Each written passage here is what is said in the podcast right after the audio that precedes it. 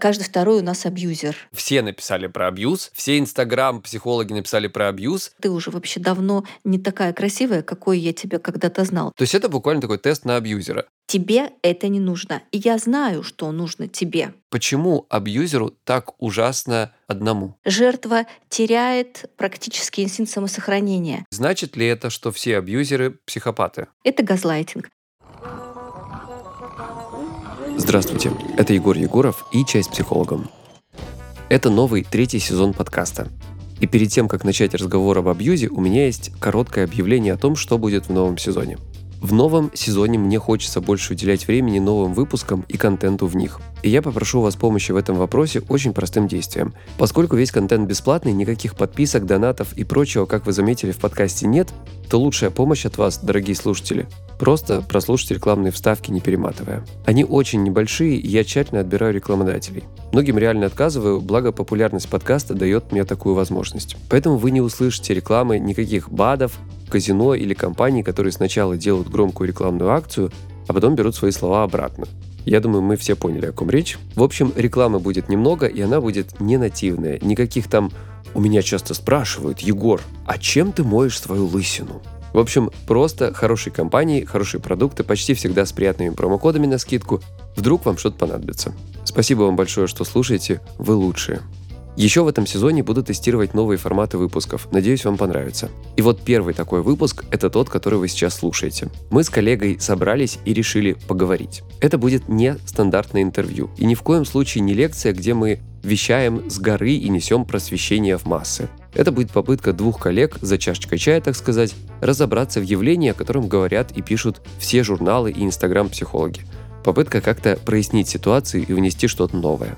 В общем, пьем чай сегодня на эту тему с вами и с Ольгой Фараоновой, психологом, экспертом с опытом работы более 25 лет, аккредитованным гештальт-терапевтом, супервизором, членом Европейской ассоциации гештальт-терапевтов, членом Российской психотерапевтической ассоциации. Оль, привет. Привет, Егор.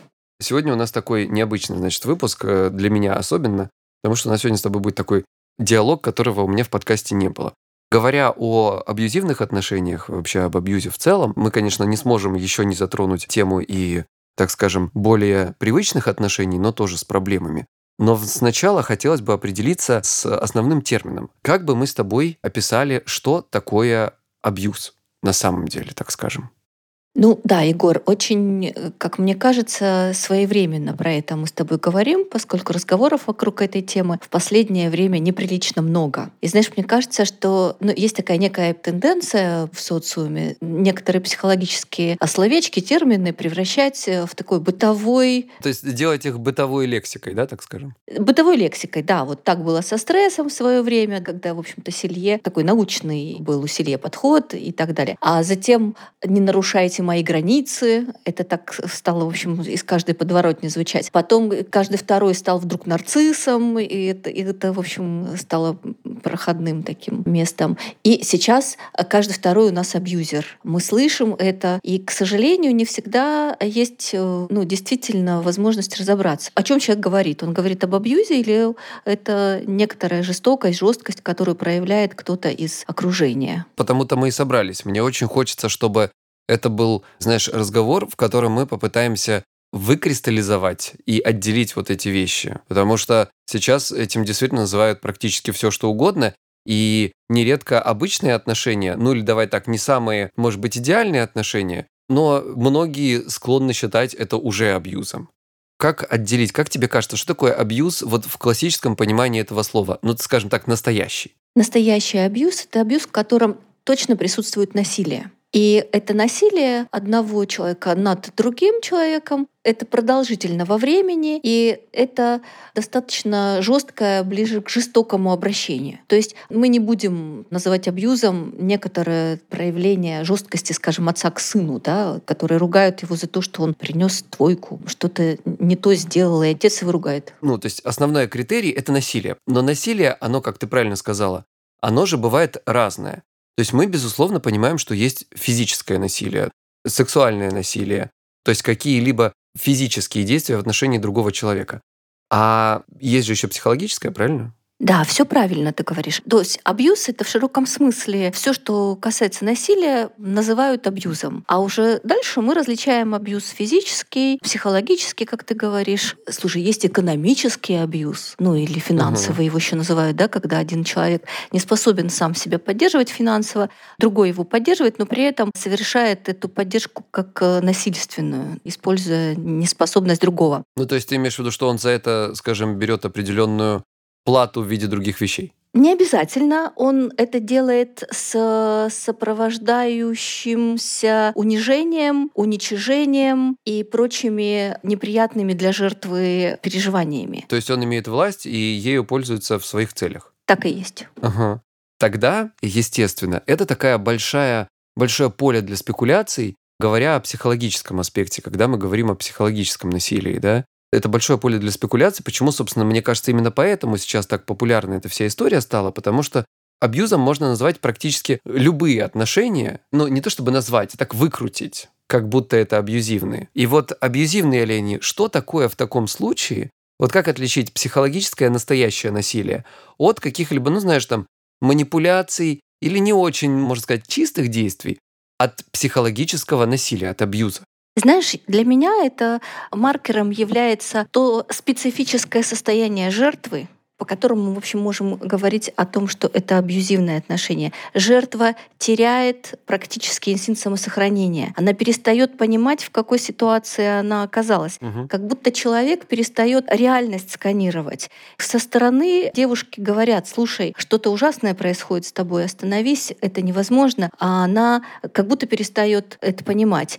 И затем все глубже и глубже погружается вот в согласие с тем, что с ней делают. Угу. И это будут абьюзивные отношения. А это чем-то похоже на стокгольмский синдром тогда? Или, или это я так просто, мне в голову сейчас пришла мысль? Это одно из проявлений этого сложного психологического состояния, когда жертва вдруг... Но это то, о чем ты сейчас говоришь, вот, то есть когда человек перестает отслеживать тот момент, что с ним на самом деле сделают что-то непотребное. Да, но стокгольмский синдром а, сопровождается очень большой лояльностью агрессору. А здесь разве не так? А здесь жертва может быть не лояльна агрессору, она может даже отчасти внутри себя сопротивляться, но потом вновь возвращаться к своему привычному поведению, к своему внутреннему подавленному состоянию и соглашению с тем, что с ней делают. Так много вокруг этой темы написано и сказано, начиная от серьезных научных работ, заканчивая проходными статьями. Поэтому вряд ли сегодня кто-то возьмется однозначно высказываться на эту тему. Ну, конечно, слушай, все журналы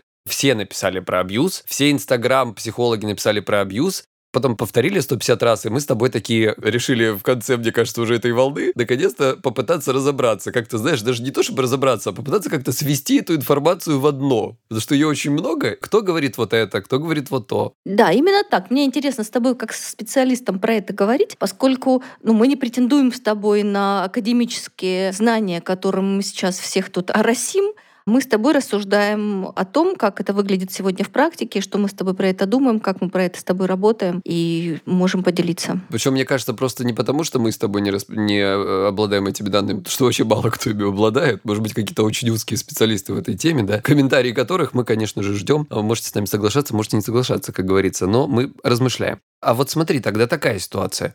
Вот есть человек, он э, пьет и бьет свою жену и детей, например. И когда он пьян, он ужасен, он, ну, настоящий действительно абьюзер, да, мы можем это, наверное, сказать, наверное. А когда он трезв, он начинает извиняться, он начинает делать все, что угодно, чтобы загладить эту вину. И в такие моменты его жена может растаять, и ей действительно кажется, что он становится хорошим отцом, что все нормально, и она на самом деле в этот момент его не ненавидит. Двоякая ситуация, когда она ненавидит его пьянство и его во время пьянства, а это как бы другой человек. Вот этот на самом деле мой там Вася, он хороший. Он хороший, когда он трезвый. Вот это мой Вася. А вот этот пьяный абьюзер, это не мой Вася. Это все алкоголь. Это что тогда? Она не любит его в тот момент, получается, а в этот момент любит? То есть э, ты говорила про то, что особенность заключается в том, что здесь жертва, она не, как в отличие от стокгольмского синдрома, не так к нему относится лояльно. А здесь, получается, такие фазы. Ну, мне кажется, ты описываешь несколько иной процесс психологический. Все-таки муж-алкоголик, который бьет свою жену, и в этот момент психика его совершенно иначе обрабатывает то, что между ними происходит, это, да, мы можем назвать это актом абьюза, но абьюзером в полной мере, так как эта наука нам предписывает сегодня, мы его не называем. Почему? Потому что абьюзер — это такая многоуровневая характеристика личности. И вот эта личность, та самая, которую мы абьюзером считаем, она ведь получает удовольствие от насилия. Это власть, как ты в самом начале сказал очень правильно. Это про власть над другим человеком и манипуляция, унижение, достижение своей цели через такую жестокость. Все-таки пьяный муж — это немножко другая история. То есть мы здесь, получается, можем сказать, что пьяный муж, его пьянство в данном случае это, давай так скажем, ну, с натяжкой немножко, не совсем правильно академически звучит, но это такое аффективное состояние, вызванное э, химическим веществом, алкоголем в данном случае. Да. А абьюзер — это тот человек, который это делает в сознательном состоянии, и это делается по его воле, по сознательному решению так себя вести. Именно, это его выбор. И делает он это на основе особенностей своей психики. Когда мы говорим абьюзер, мы подразумеваем психопат. Угу. Ну, американцы говорят социопат. Мы подразумеваем, что этот человек может нести в себе нарциссический радикал, такое очень эгоцентрические проявления граничащие с патологией, либо садистические черты личности. Угу. То есть, если мы можем увидеть этот спектр характеристик личности, тогда мы говорим про абьюзера. Вот в том полном понимании этого термина, который вкладывают в него клинические психологи, а не те, кто в бытовом контексте используют это. Окей, то есть значит ли это, что все абьюзеры психопаты? Знаешь, говорить о том, что все абьюзеры психопаты, мы не можем по той простой причине, что психопатия — это не диагноз, это некоторое проявление, и тогда как мы тут с тобой можем говорить? Да, психопатия — это, в общем-то, сейчас это не тот термин, который используется. Давай договоримся в нашем с тобой разговоре говорить о психопатических чертах. Окей. Вот, психопатические черты личности. Давай тогда так по-другому сформулирую. А является ли абьюзер в данном случае человеком, которому можно поставить психиатрический диагноз? Не всегда. И чаще всего это, знаешь, как говорят, бытовая психопатия. Угу. То есть, если он идет к психиатру, а он не пойдет к психиатру, эти люди не признают, что с ними что-то не так. Разница между твоим примером с э, выпивающим мужем, да, и с агрессивно проявляющим себя, в том, что тот на утро признает, что он как-то переборщил и с женой своей был жесток. Абьюзер, настоящий абьюзер с психопатическими чертами, он ведь не признает, что с ним что-то не так. Он говорит о том, что он хорош, он прав, он самый лучший, и он заслуживает другой женщины, а это ему не подходит, поэтому любой другой на его месте так бы разгневался и так бы с ней поступал. Но даже этого текста он не произнесет. Он будет мил, он будет обаятелен, он будет улыбаться, он будет говорить, да что вы, этого не может быть, он будет отрицать, и поэтому психиатр вряд ли с ним встретится на приеме в своем собственном кабинете. То есть мы можем сказать, что это какая-то такая, ну,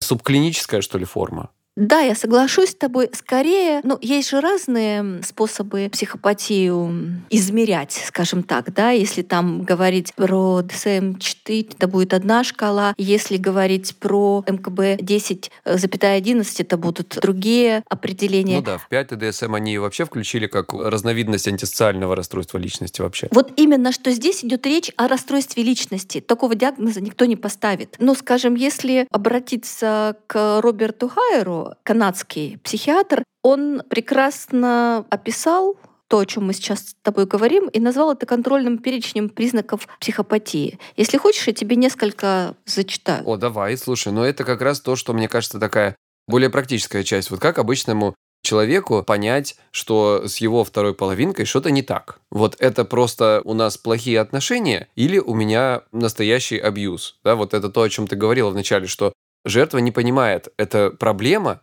на самом деле абьюз или это у нас проблема в отношениях? Да, есть вот несколько признаков, так как назовем. Такой поверхностный шарм, поверхностное обаяние. Эти люди кажутся нам сразу очень симпатичны. Если мы спрашиваем впоследствии а, жертву, а как вы познакомились, как э, он к вам приблизился, она с удивлением вспоминает, что он был так мил, так хорош, он всех очаровал, это душа компании, с ним так весело, он такой приятный мужчина и так далее. Вот. Так, ну пока под это многие подпадают дальше. Эгоцентризм, убежденность в собственной значимости, величии. Это такие нарциссические, мы с тобой уже говорили, да, про это черты. Потребность в постоянном психическом возбуждении. Этим людям скучно, они очень плохо переносят тишину, им нужно что-то делать, им нужно где-то быть, э, им нужно быть... Э, ну такая ажитация какая-то, И, что да. ли? А, иногда склонность к мошенничеству коварство, склонность к манипуляции, отсутствие чувства вины и сожаления, черствость, отсутствие эмпатии. Часто можно наблюдать паразитический образ жизни, вспыльчивость, сексуальная распущенность, Понимаешь, вот это такая очень странная абстрактная формулировка, э, этот автор ее приводит, да, сексуальная распущенность. Что значит сексуальная распущенность? Потому что сейчас очень изменились понимания о том, что такое норма, говоря о сексуальных каких-то моделях поведения, да, и что такое ненорма, что такое распущенность, нераспущенность. Вот он как-то здесь немножко абстрактно, так, знаешь, рассуждает, мне кажется. А, ну, я с тобой соглашаюсь. Я могу сказать, что я про это думаю. Знаешь, мы, когда говорим об абьюзере, мы всегда говорим о жертве в связке. То есть, если женщина говорит, что ей это не подходит, что она страдает, что, пожалуйста, остановись, твоих связей слишком много, это меня унижает, или она просит его этого не делать, он это делает, отрицает свою вину, наслаждается тем, что она страдает, ну и так далее, удовлетворяет вот свои потребности не очень здоровые и продолжает это делать, несмотря на ту разрушительную волну ну, то есть, несмотря на ее просьбы, например, да, да? да? То есть, если мы говорим про какие-то сексуальные практики, которые всех устраивают и всем нравятся в этой паре, то это окей. Но если кому-то, ну, в приведенном примере тобою, например, женщине, не нравится и доставляет это неудобство, неудовольствие или даже там боль психологическую или физическую, и она просит перестать это делать, а он продолжает и даже получает от этого удовольствие, то здесь, наверное, вот об этом речь, так? Да, именно об этом я и говорю. Но если а, вспомнить Кемплера, а заодно моего прекрасного учителя Леонида Третьяка, который часто об этом вспоминает э, на наших встречах, вот мне очень нравится эта формулировка. Здоровые отношения или семья — это то место, где каждый из членов удовлетворяет свои потребности. То, о чем мы сейчас с тобой говорим, происходит удовлетворение потребностей одного за счет страдания другого. Слушай, ну это то есть принцип экологичности, да? Получается, давай так скажем, нормальности даже. Что бы вы ни делали, это считается нормальным в том случае, если вы не причиняете зла ни себе, ни ближайшему человеку, ни окружающему миру в целом. Да, вот если мы с тобой решили говорить про абьюз, то здесь будет сексуальная распущенность слэш насилие. Насилие. Угу. Если есть насилие, это абьюз. Если это сексуальная распущенность, которая всем в радость, и все прекрасно провели время, и на утро в Инстаграм поделились впечатлениями. Ну, то есть это уже как бы не распущенность как таковая даже, да, это сексуальная активность, которая всех устраивает. Да, возможно, это не совсем то, что может принято в каких-то обществах, но это окей, поскольку это не насильственная история. Да, там не было насилия, никто не пострадал, и поэтому вот люди так выбирают проводить время, снимать напряжение. Да, мне просто важно было вот это говорить, потому что я понимаю, что авторы по-разному это пишут, да, и он здесь немножко так это как бы сказал, как будто со стороны это выглядит как, ну, такая немножко уничижительная история, да, что такое сексуальное вот это ну, понимаешь, как, да? как будто такая мораль. Мораль, мораль, да, вот. Как будто мораль, да. Нет, здесь все таки идет речь о насилии и об удовольствии другого. Да, окей. Угу. Тогда, когда один страдает. Мы с тобой как будто говорим о том, что пришла девушка, и она пытается понять, да, ее парень абьюзер или нет. Да, просто в нашей патриархальной стране чаще, конечно, безусловно, страдает женщина, да, и плюс еще даже вот эти законы. Ну, об этом мы тоже поговорим дальше, о социуме. Я думаю, что нас слушают сейчас люди, которые пытаются понять, а как мне определить, вот это у меня просто специфические отношения в семье, да, или тут уже пора бить тревогу, а я на самом деле жертва, и я просто этого не замечаю. Да, пока что мы говорим о том, как понять, абьюзер он или нет, да? Да, да. о том, как нам распознать жертву, мы про это поговорим с тобой позже. Так вот, проблема поведения в возрасте до 12 лет, если ее парень рассказывает о том, что там были проблемы, очень было бы неплохо расспросить, а какие именно. А проблемы поведения в возрасте до 12 лет и в возрасте до 15 лет могут быть правонарушения. В возрасте до 15 лет мы столкнемся с правонарушениями. Угу. Подростковые правонарушения. Там могут быть поджоги, кражи, что-то еще. То есть, может быть, не обязательно это даже какой-то привод в полицию, да, но имеется в виду, что вдруг вы узнаете какую-то такую информацию о каких-то, ну, скажем, противоправных действиях. Да, вот такое сложное взросление, да, с противоправными mm-hmm. действиями. Вот неспособность к дальнейшему реалистичному планированию поскольку это очень импульсивные люди, как правило, они очень быстро срываются. Свои планы, ну или там планы семьи, они вдруг резко могут начать менять, обесценивать и так далее. Как будто бы нет возможности на них опереться и такие, не знаешь, ненадежные. Вот еще один маркер — безответственная родительская позиция. То есть если в такой паре есть ребенок, то женщина может видеть, ну или мужчина может видеть, что она достаточно безответственна к некоторым родительским своим обязанностям. Здесь мы обращаемся чуть раньше к отсутствию эмпатии. Такой человек как будто не может поставить себя на место другого. Страдания другого, неудобства другого ему как будто неведомы. Он обесценивает страдания другого. Да, слушай, вот это, кстати говоря, очень важный, мне кажется, здесь поинт, потому что один вопрос, когда человек может делать некие действия, там, руководствоваться какой-то определенной логикой, но при этом быть эмпатичным. Там он может быть даже не прав, но он может чувствовать, что он причиняет боль другому человеку, да, а он может быть уверен полностью в своей правоте, и вне зависимости от того, причиняет это боль тебе, там, другому человеку или нет, все равно мы пойдем таким путем. Да. Угу. Это все, что он перечисляет, автор? Да, самое главное это все. У меня тогда такой, не то чтобы вопрос скорее, а даже, наверное, комментарий. Поправь меня, если я не прав. Мне бы хотелось здесь сделать особенный дисклеймер на том, что каждая по отдельности, как мне кажется, вот этот пункт из перечисленного, не является определяющим критерием. Но все вместе это дает картину. Да, именно так. Хайер предлагает это даже как тест тем, кто задается этим вопросом. То есть если бы по этим критериям, а вот наличие признака мы бы приняли за 2 балла, вероятность признака 1 балл, отсутствие признаков 0 балл, то мы с тобой могли бы выйти на, в общем-то, четкую диагностику. Все, что попадает от 20 до 30 баллов, это была бы вероятная психопатия, которая может приводить к абьюзивным отношениям, а все, что выше, это точно наличие такого расстройства личности. Угу. То есть это буквально такой тест на абьюзера. Условно говоря, если вы отвечаете на этот вопрос, и мы сейчас быстренько их еще перечислим, чтобы вы себе где-то, может быть, записали, да? То есть если вы отвечаете на эти вопросы 0 баллов, это нет вообще, 1 балл это возможно, 2 балла это 100% так, правильно? Да, только я тебе хочу тут немножко уточнить. Это все таки не признаки абьюзера, это признаки психопатии, которая может стать частью абьюзивного поведения. Это признак того, что у человека психопатия, а уже психопатия является ядром абьюза.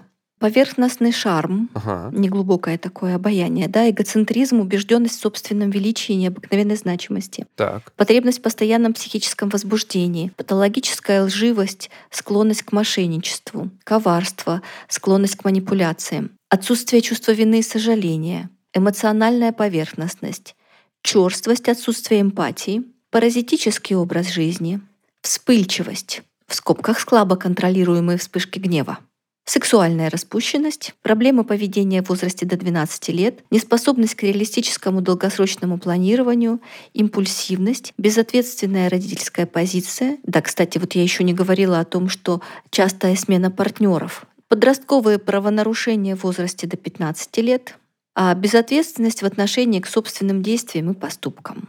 То есть это 20 критериев, правильно я понял? 20 критериев. Я, кстати, могу порекомендовать, мне точно очень нравится это издание 2018 года, достаточно свежее издание «Аутдалсер Ингервес на крючке». Есть такое, я рекомендую обратиться. Вот этот тестик и какой-то список литературы, вы, э, друзья, пожалуйста, подписывайтесь и на меня, и на Олю. Сделаем постик и выложим это все, чтобы, ну, как бы сложно на слух некоторым людям воспринимать. Мой инстаграм псай, подчеркивание чай. Твой инстаграм скажи как? О Фараонова, без пробела, без точки, одним словом. О Фараонова. Мы вот с Олей, когда этот выпуск выйдет, и у меня, и у Оли мы сделаем постики с вот этой информацией, чтобы, если что, у вас было, как бы, говорится, на карандаше. Да, я хочу сказать, что есть несколько рекомендаций для специалистов в этом направлении, да, все, что может быть полезно для специалистов. И есть рекомендации книг, которые полезны будут людям, которые не занимаются психологией, но им интересно и любопытно об этом почитать и посмотреть.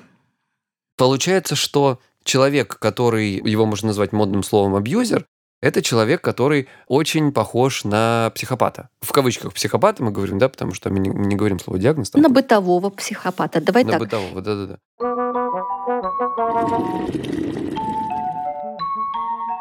Давайте на пару минут отвлечемся от сложности жизни и поговорим о приятных вещах, о покупках. У меня вот, знаете, есть хобби, я обожаю покупать технику. Если у вас тоже есть такое, или вам сейчас что-то нужно из техники или электроники, загляните в холодильник.ру. Скорее всего, эта вещь там есть. А сейчас я вам еще расскажу про спецскидку. Холодильник.ру – это один из крупнейших ритейлеров бытовой техники. Холодильник уже давно вышел из кухни в другие комнаты. Здесь можно купить практически все, что включается в розетку. Кофемашины, газонокосилки, стиральные машины, телевизоры, телефоны и даже самокаты. Быстрая доставка по всей России, а по Москве в день заказа. Розничные магазины в вашем городе тоже наверняка есть, проверьте на их сайте. Для постоянных клиентов гибкая дисконтная программа, которая позволяет экономить на каждой покупке. Для вас, дорогие слушатели, есть специальная скидка 1000 рублей на любую покупку от 20 тысяч. По промокоду «Чай с психологом» пишется слитно, по-русски, за главными буквами. Промокод действует до 30 ноября 2021 года. Ссылку и промокод я продублирую в описании этого выпуска.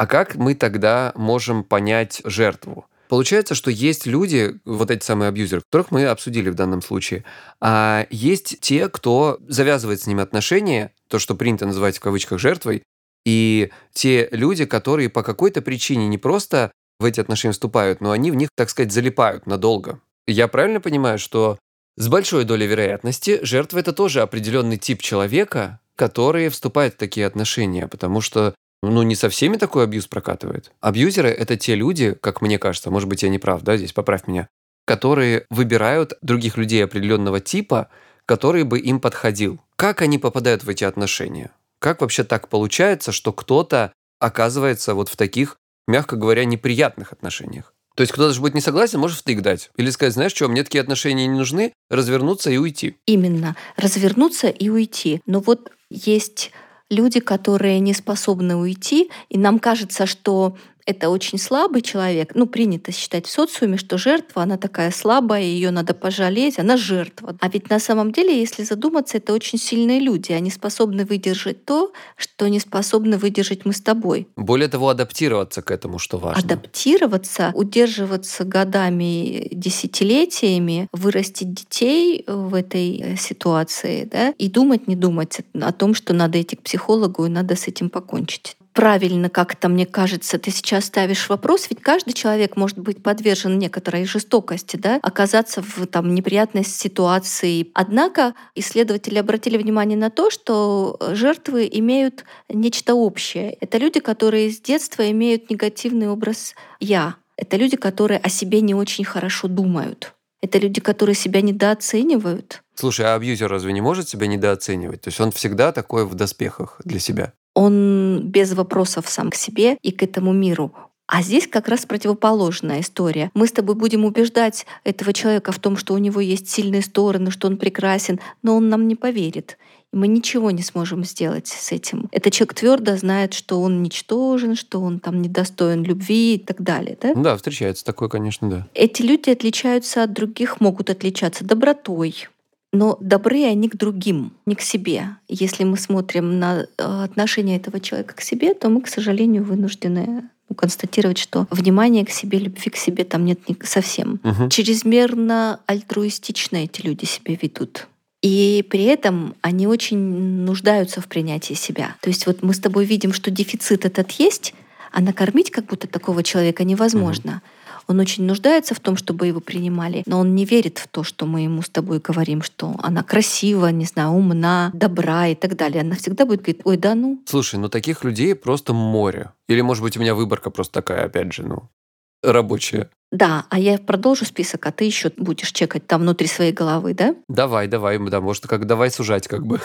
Эти люди не способны отстаивать свои интересы. Они не выражают свои потребности. Ты будешь спрашивать такого человека, чего он хочет, а он тебе не сможет сказать. А, вот это уже точнее, окей. Да, и мы всегда с тобой можем вот эту неловкость рядом с таким человеком чувствовать. Хочется сделать хорошее для этого человека, сказать, что ты выберешь, что для тебя подойдет. Но такой человек, как правило, не отвечает на вопросы. Он не знает. И получается, что как раз-таки вот абьюзер для него становится такой путеводной звездой, да, который говорит, делаешь вот это, вот это, вот это, то, что тебе сказали. Да, это же знает все, Поэтому зачем сомневаться, зачем задаваться вопросом, чего я хочу, да? Угу, Надо угу. делать то, что говорит абьюзер. У этих людей, как ни странно, высокие требования к себе. То есть даже тогда, когда они достигают какого-то, в общем, неплохого результата, они говорят, ну ты знаешь, это все ерунда, вот надо было вот это сделать, и это было бы лучше. То есть нет удовлетворенности в том, что она делает. Эти люди боятся конфликтных ситуаций, и они боятся гнева окружающих. Они всегда будут избегать сложной психологической ситуации. Ну да, ну то есть получается, это именно та причина, по какой они долгие годы даже, возможно, да,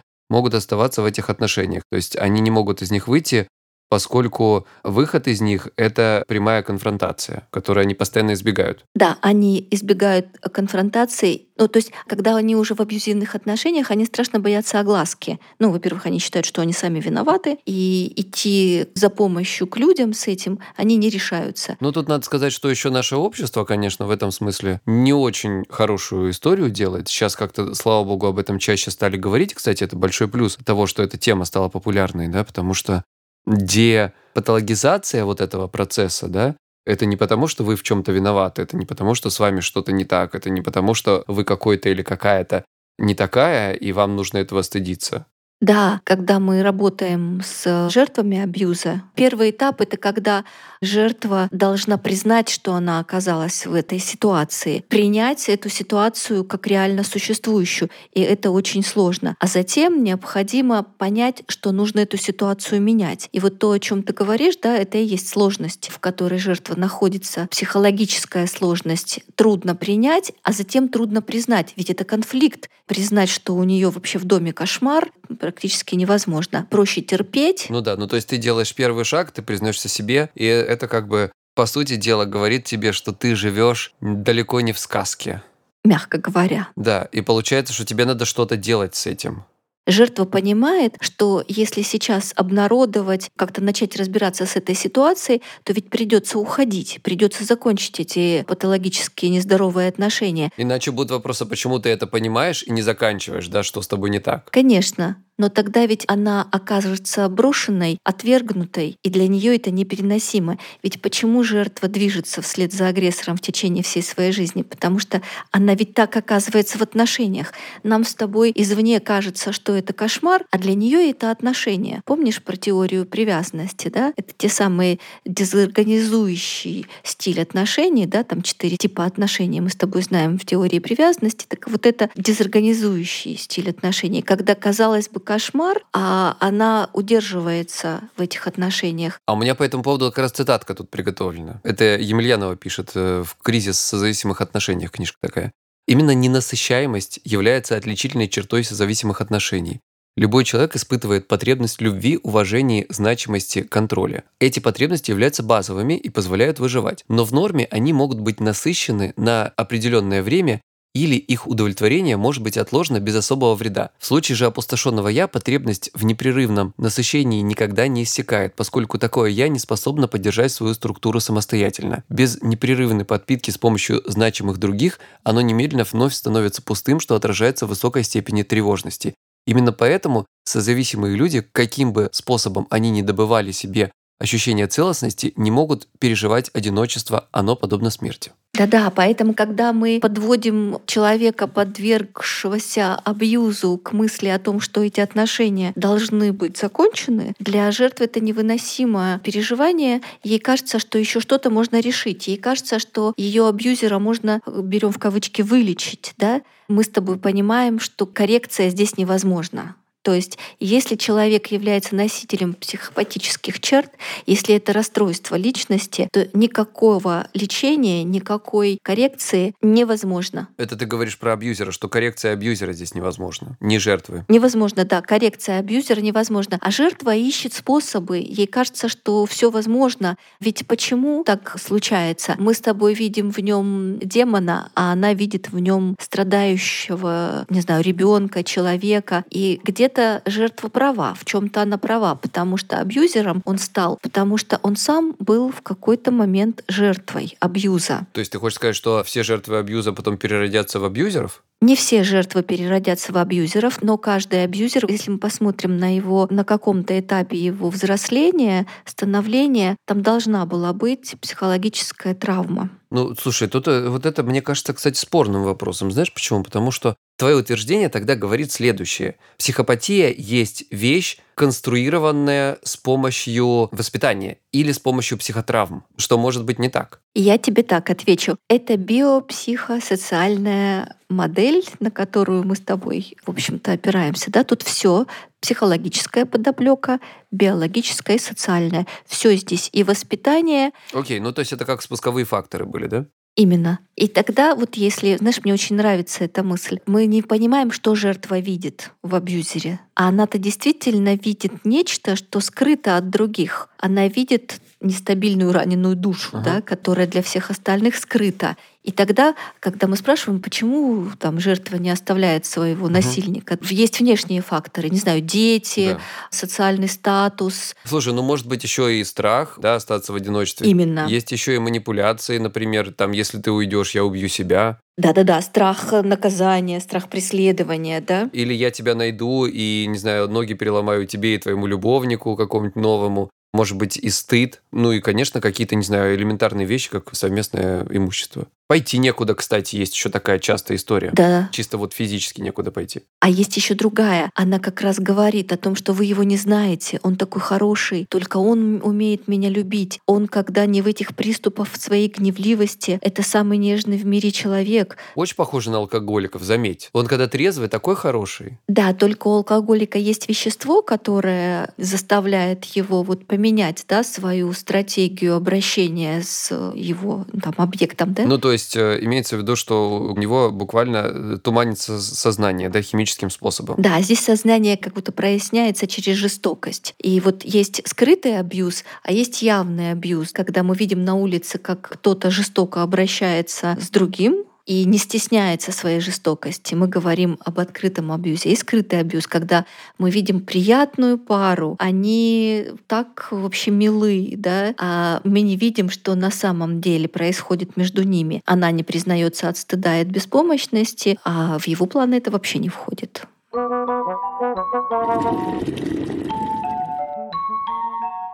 Друзья, вы знаете, что я иногда советую вам подкасты. Есть один подкаст, на котором я залип. Это уникальная история, когда меня так цепляет, что я слушаю несколько выпусков подряд. Подкаст называется «Все в силе». Его ведущие журналисты Женя Милова и Гриша Туманов. Обратите внимание, мужчина и женщина. Они разговаривают с разными успешными, талантливыми и просто классными женщинами об их профессии и вдохновении. Каждая их гостья сталкивалась с гендерными стереотипами и боролась со своими внутренними страхами. Но благодаря своей уникальной женской силе смогла справиться с трудностями. Гостями подкаста стали журналистка Саша Сулим, онкогинеколог Ольга Смирнова, медицинский журналист Дарья Саркисян и многие другие – у всех героинь разный опыт. Им они будут делиться по понедельникам в совместном проекте бренда одежды «Зарина» и подкаст-студии «Терминвокс». Вы можете послушать подкаст «Все в силе» в своем любимом приложении, а прямую ссылку я оставлю в описании этого выпуска.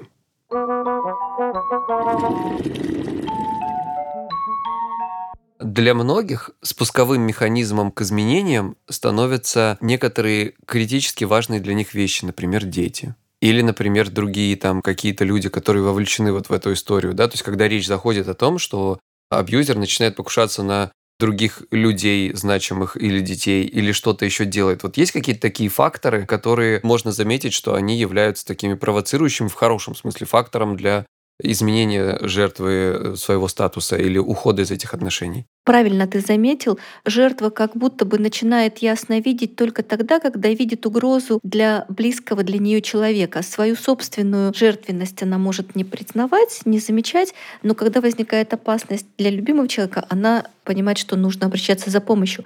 Как раз в моей практике был такой случай, когда женщина долгое время подвергалась насилию, это было сексуальное насилие, физическое насилие, финансовое, в общем, все виды. И долгое время она находилась в этих отношениях и обратилась за помощью только тогда, когда ее муж и отчим ее дочери стал посягать и требовать сексуальных отношений, близости с ее дочерью.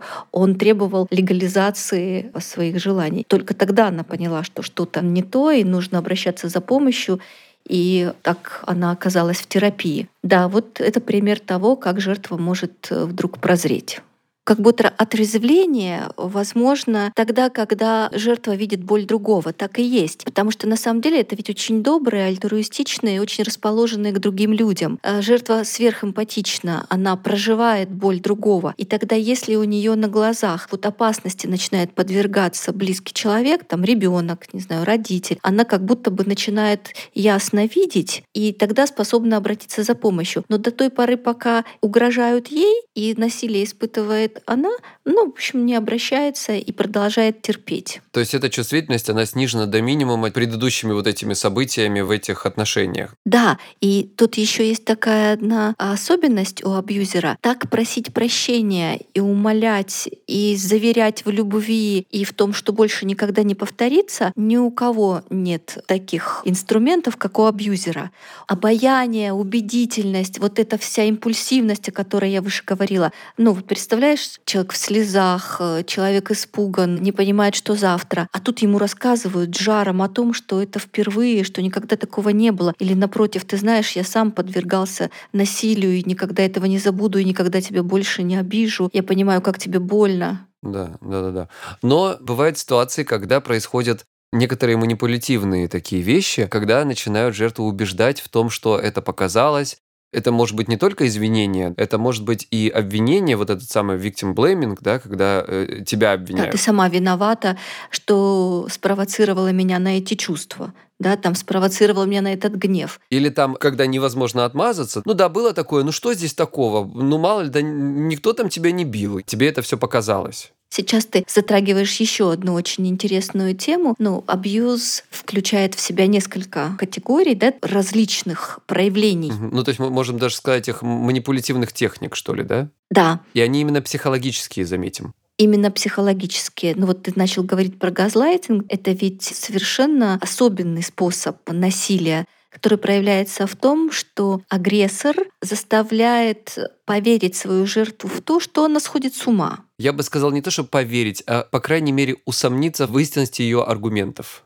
Да, «Газлайт» фильм, э, по-моему, в 66-65 год вышел такой фильм. Рассказывается о том, что муж так сводил с ума медленно свою жену. Он включал газ немного, слегка, чуть-чуть и говорил, что ничего не происходит. Она говорила, как же так, я слышу запах газа. Он говорил, нет, нет, дорогая, тебе показалось. Так постепенно, шаг за шагом, день за днем он дестабилизировал ее психологическое восприятие. Она начинала сомневаться в том, что реальность реальна. Это газлайтинг. Что у нас еще? Вот э, victim blaming, ну то есть ты спровоцировала или ты спровоцировал меня так себя вести. Что еще может быть? Это могут быть извинения, такой медовый, мини-медовый месяц, только, пожалуйста, не уходи. Какие еще могут быть э, психологические манипуляции в этом смысле? Правильно я понимаю, что могут быть не то чтобы манипуляции, а могут быть прямые угрозы, например, экономического характера? Да, но это инструментарий агрессора. Это не обязательно абьюзивное отношение. Ну, мы с тобой знаем, что забирают детей, в общем, в разных ситуациях. Такие ситуации, к сожалению, часто в отношениях мы можем наблюдать. Ну, такой инструмент не обязательно признак абьюзивных отношений. А вот неглект или неглектор называют еще так человека, который игнорирует страдания другого, либо просьбы другого. Да? Сначала просьба, потом страдания. Слушай, но неглект тоже интересная штука, ведь он, по сути дела, может встречаться и, ну давай в кавычках назовем обычных отношениях, да, то есть когда есть какая-то просьба, а, даже не может быть это не обязательно просьба, но это может быть какое-то эмоции, желание быть ближе, или чтобы тебя услышали, что тебе там нехорошо, плохо и так далее. Я правильно понимаю, что неглект — это такая история, когда эти все э, с твоей стороны посылы, они полностью игнорируются. Они игнорируются, а, а б, тебе еще и говорят о том, что тебе это не нужно. Не просто я тебя не вижу и не слышу, я тебе не буду давать то, о чем ты меня просишь. Тебе это не нужно.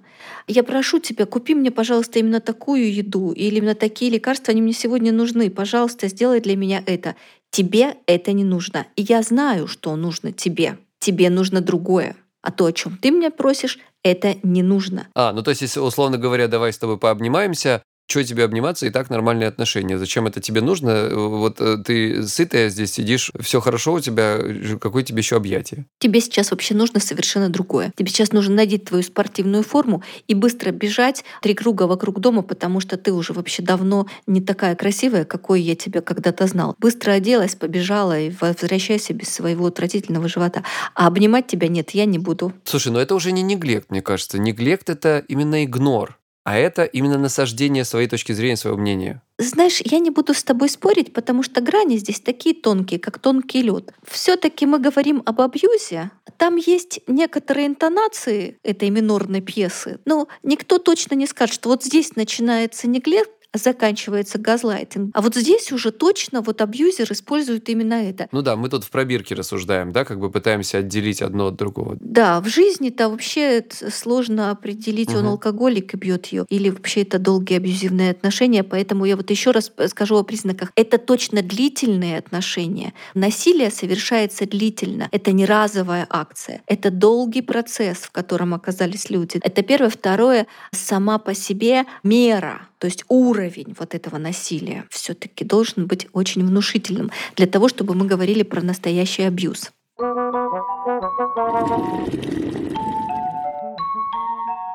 Я так понимаю, что ровно как жертва абьюза практически не может, или это критически сложно ей выйти из этой ситуации. Но в целом ведь и абьюзер, так же как и жертва, не может выйти из этих отношений, из этой коммуникации. Если получается такая история, что абьюзер начинает задабривать, э, устраивать медовый месяц и так далее, да, или э, подвергать каким-то манипуляциям, вот выше описанным, это говорит о том, что он не хочет отпускать свою жертву.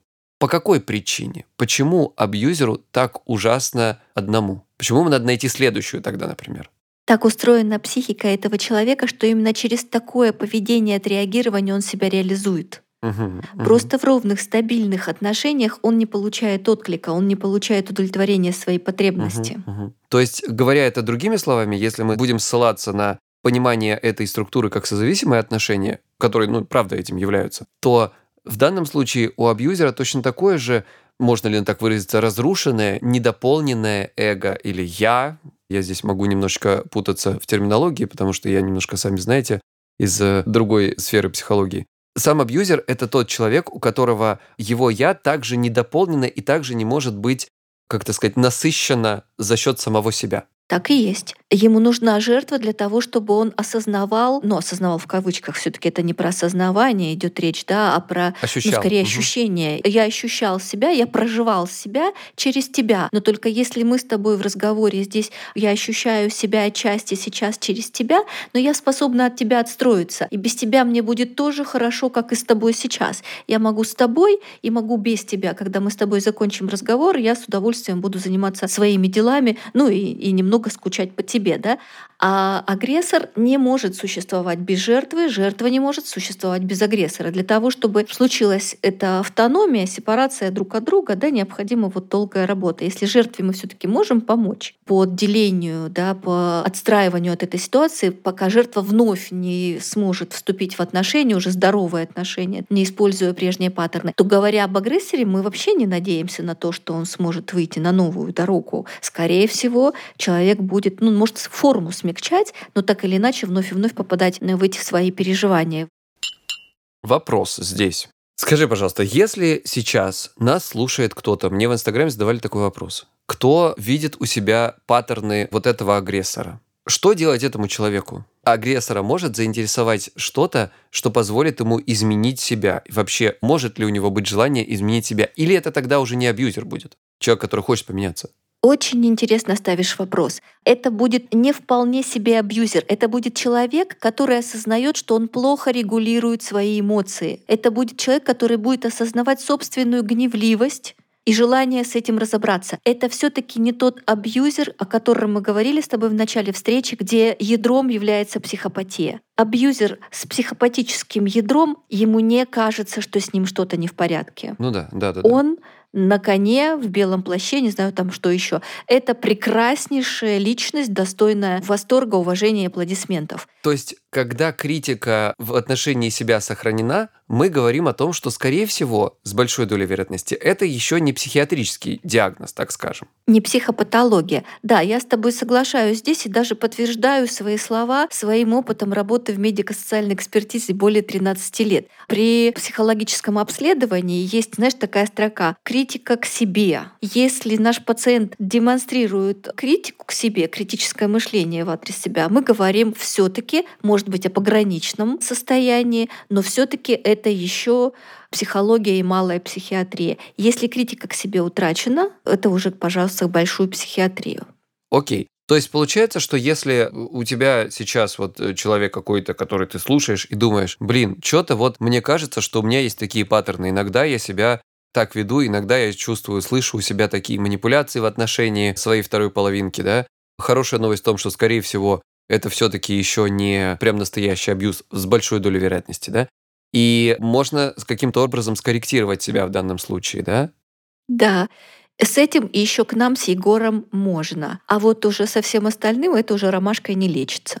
И что в таком случае, каким образом, ну давай так, мы, может быть, не скажем там какие-то инструменты или еще что-то, но что в данном случае можно сделать, хотя бы так фигурально выражаясь, этому человеку? То есть теоретически получается, что этому человеку с психотерапевтом, например, нужно заняться тем, чтобы научиться заполнять какие-то не такие большие уж, конечно, как у большого абьюзера, так скажем, какие-то лакуны в себе, э, в своей самости, в своей я и так далее, да, которые бы позволили ему получать удовлетворение от себя не только или не столько за счет других людей, сколько от себя, от какой-то деятельности, правильно? Это одно из направлений работы. Тут прежде всего нужно разбираться, что в анамнезе у человека. Мы, скорее всего, столкнемся с некоторой травмой. Тут надо бы разобраться, что в основе лежит вот этой гневливости, жестокости. Почему он прибегает именно к таким паттернам поведения? Да, то есть поведение это же уже следствие каких-то его процессов. Откуда эта эмоциональная нестабильность, жестокость, э, эмпатия сниженная и так далее? Что в основе лежит? А параллельно мы можем работать по управлению гнева, прибегать там к некоторым техникам, да, чтобы помочь. Ведь ему же он от этих вспышек гнева страдает уже сейчас. Если это все-таки в рамках здоровья, то этот человек еще ведь испытывает и стыд, и вину. Ну да, то есть он получается, что у него есть ощущение вины, что я что-то делаю не так. Да-да, стыд, вина — это все, что его преследует на следующий день, да, и такой человек точно должен идти к специалистам и разбираться с тем, что происходит. Ну да, потому что э, в первую очередь для того, чтобы помочь самому себе, да, потому что это заставляет, ну мы все равно думаем в первую очередь, и мы испытываем э, неудобства и боль сами с собой.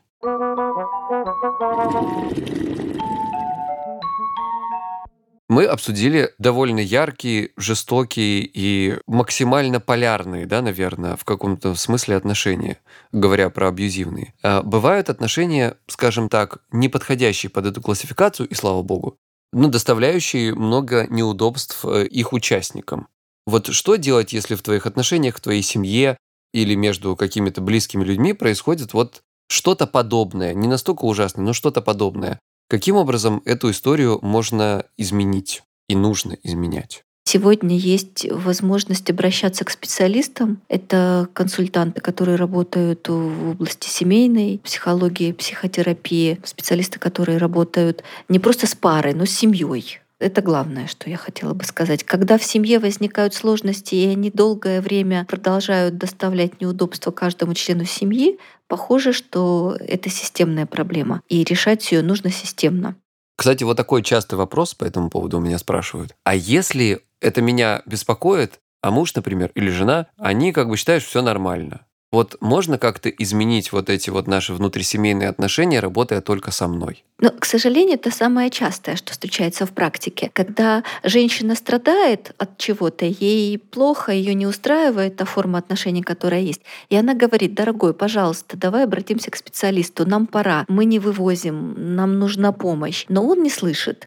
Он говорит, ну что ты придумала вообще, сами разберемся. Ну и подумаешь там вообще. Ну, ну надо сказать, что это не в 100% случаев, бывает и обратная ситуация ситуация. Просто так чаще бывает, что обращаются женщины. Вообще основные пользователи психотерапевтических услуг в России женщины. До определенной поры да. Но вот потом, когда она не выдерживает и уходит, вот тут он, действительно ее любящий, тоскующий, страдающий, вот тут он уже приходит и говорит, пожалуйста, давайте, пожалуйста, уже работать, потому что я не могу, давайте вернем уже. И вот тут приходит как раз больше мужчин. У меня в практике сейчас 50 на 50. Ага, я ага. не могу сказать, что в терапии женщин больше, чем мужчин.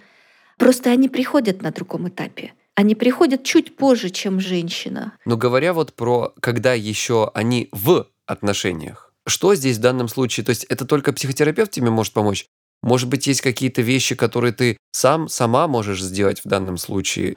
Почитать какую-то литературу, начать обращать внимание на какие-то паттерны поведения или еще что-то. Есть какие-то вещи, которые, ну, если коренным образом не изменят эту ситуацию, ну, по крайней мере, могут немножечко смягчить. Помнишь, я говорила в начале о том, что семья — это место, где удовлетворяются потребности каждого. Вот первый вопрос, который я бы себе задавала, это удовлетворяются ли здесь мои потребности? Похоже, нет. И какие не удовлетворяются? А какие потребности не удовлетворяет в этих отношениях мой муж? Он ведь мне тоже об этом как-то сообщает. Чего-то ведь ему не хватает. Это первый признак того, что нужно садиться и разбираться, как так получилось. Так долго мы друг к другу шли и стремились быть вместе, и вдруг оказались там, где мы не удовлетворяем свои потребности. Значит ли это, что нужно стараться если ваши потребности регулярно, то есть вы чувствуете, что они не удовлетворяются, вы не даете себе этой возможности, да, чувствуете себя жертвой, то нужно ли стараться начинать помаленьку идти к тому, чтобы их удовлетворять? Безусловно, потому что все напряжение, весь трэш случается тогда, когда мы не удовлетворяем свою потребность. Угу. Ну, не знаю, говорить или обниматься, там, финансово быть защищенной рядом с ним. Происходят сложности в паре тогда, когда какая-то потребность не удовлетворяется. Ну, в целом у человека происходит сложность тогда, когда какая-то потребность не удовлетворяется. Кстати, я здесь, знаешь, хочу еще так добавить, это очень правильно, что ты говоришь, что нередко люди забывают про потребность в границах и безопасности. То есть, если, например, нет проблем с безопасностью, ну, условно говоря, вас никто не бьет, то нередко вот эта проблема границ, она так немножечко забывается или стирается, да, то есть граница в каком смысле, что вы имеете право, находясь в отношениях или находясь даже в официальном браке, отказать, например, там, в сексе, если вам не хочется. Ну, знаешь, вот эта история про семейные обязанности, да? Я не хочу, но надо. Даже вопрос такого не возникает, мне кажется, у сегодняшней женщины. О, слушай, какие хорошие женщины-то попадаются. Это очень хорошо, что такая ситуация. Потому что я, например, слышал другие истории. У меня, знаешь, есть подруга, которая, например, говорит, что ну да, я понимаю, но я сейчас вот, если не будет, то он же меня просто съест потом. Понимаешь, это вот такая вещь, которая, да, у меня в семье все нормально, все хорошо, все замечательно, нет никаких проблем, ну, таких глобальных, но эта вот потребность в границах, мне кажется, немножко нарушается в данном случае. Я думаю, что смотреть нужно в каждом случае индивидуально. Ведь даже ее отказ — это же тоже определенный контекст. Конечно, конечно. И тут в каждом отдельном случае нужно разбираться, что происходит. Ты сказал про безопасность. Это, конечно, самое первое. Переживая небезопасную ситуацию для себя, потребность в принятии в признании очень сильно размывается. Сначала мы закрываем свою безопасность. Ну, то есть, короче говоря, подводя итог, если вы чувствуете, что вы в таких отношениях не можете из них выйти и видите плохие паттерны, первое, что мы вам советуем, это, резюмируя да, то, что ты сказала, подумать о том для себя, какие потребности у меня не удовлетворяются. И э, это такое, ну, как бы мыслительное, так сказать, упражнение, да. А идеальный вариант – это прийти к психологу и об этом поговорить. Если ваша вторая половинка, ее можно уговорить э, на то, чтобы она пошла с вами, то это вообще супер идеальный вариант. К сожалению, такие варианты бывают нечасто, но это прям радость и счастье, и больше вероятность того, что вам помогут. Я тут должна сказать, что если проблемы возникли в паре, то и прийти должна пара. Потому что когда приходит только один участник да, дуэта, то второму, тому, кто не пришел, через какое-то время становится еще хуже, чем было. Потому что ведь теперь она в коалиции с психологом. Да, теперь уже вот они объединились, а я тут один сижу. Поэтому сильно нежелательно проблемы парные решать в одиночку. Нужно идти парой. Ну, есть как есть, ты же понимаешь. Ну да, это идеальный уже вариант. Еще я хотела хотела тебе сказать, ты задал такой хороший вопрос, а чего делать, если к психологу не идти? И я сказала, что подумать о, о том, как не удовлетворяются потребности, да, как я не получаю того, чего я так сильно хочу, как я себе мешаю быть счастливым. Вот еще такой, uh-huh, да, вопрос. Uh-huh. А еще я прошу пару проанализировать, если вдруг они ко мне не дошли, их отношения в трех ипостасях. Это сексуальные отношения, это социальные отношения, как я забочусь о нем, как он заботится обо мне, и как мы как пара продвигаемся в этом, и духовные отношения.